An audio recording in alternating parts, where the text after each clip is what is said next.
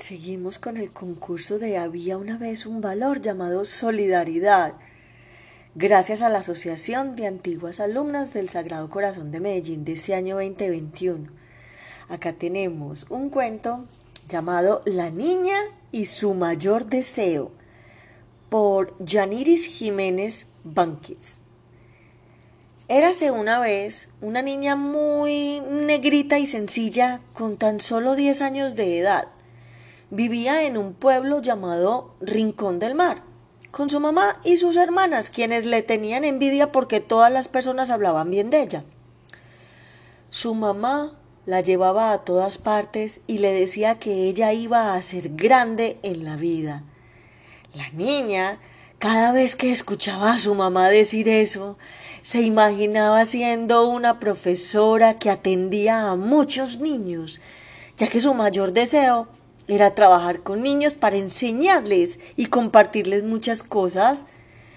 Un día decidió ir a la casa de su abuela para contarle de su gran ilusión.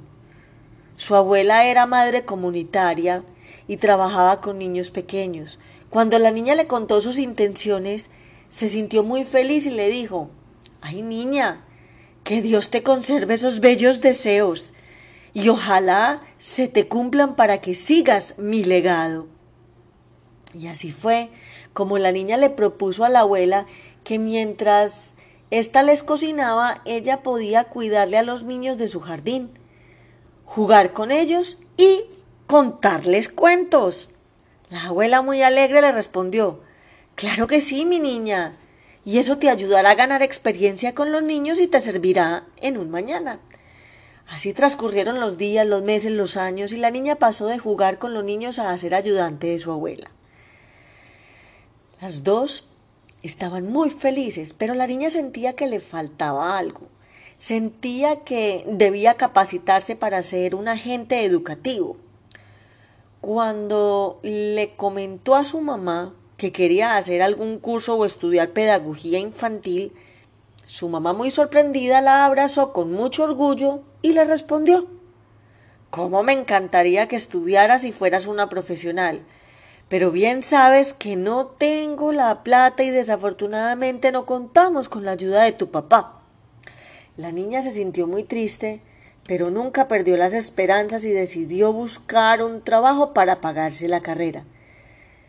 Tenía solo quince años de edad. En esos días escuchó a una vecina decir que una seño estaba buscando una niñera para que le cuidara a su hijo por las mañanas. Sin pensarlo, fue a buscar a la seño y resultó que era su seño de infancia. Le pidió el trabajo y ella le respondió que sí, pues sabía de su experiencia cuidando niños y porque la consideraba una persona muy responsable. Fue así como empezó a trabajar y a recibir su primer sueldo y se inscribió para hacer una carrera técnica en atención a la primera infancia en San Onofre.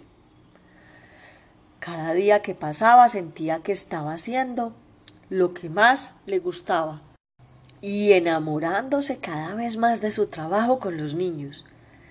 Pasaron dos años y medio, muy duros y a la vez maravillosos para la joven, ya que tenía que trabajar y estudiar al mismo tiempo, pero estaba cumpliendo una etapa muy importante en su vida para poder graduarse.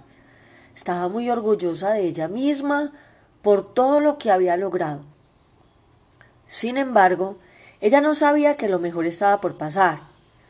Un día llegó a su casa un profesor con quien había hecho las prácticas de su carrera, invitándola a que se presentara a la convocatoria que estaba haciendo la biblioteca del pueblo para escoger al nuevo bibliotecario. Él sabía que ella era la indicada para el puesto, y ella se sintió muy halagada, pero a la vez nerviosa.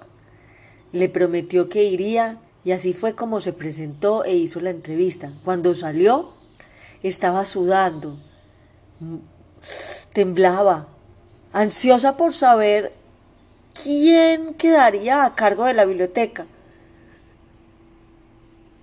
fue el día más largo de su vida.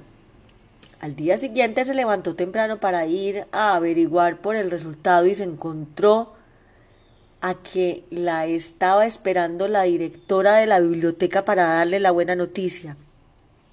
Ella era la nueva bibliotecaria.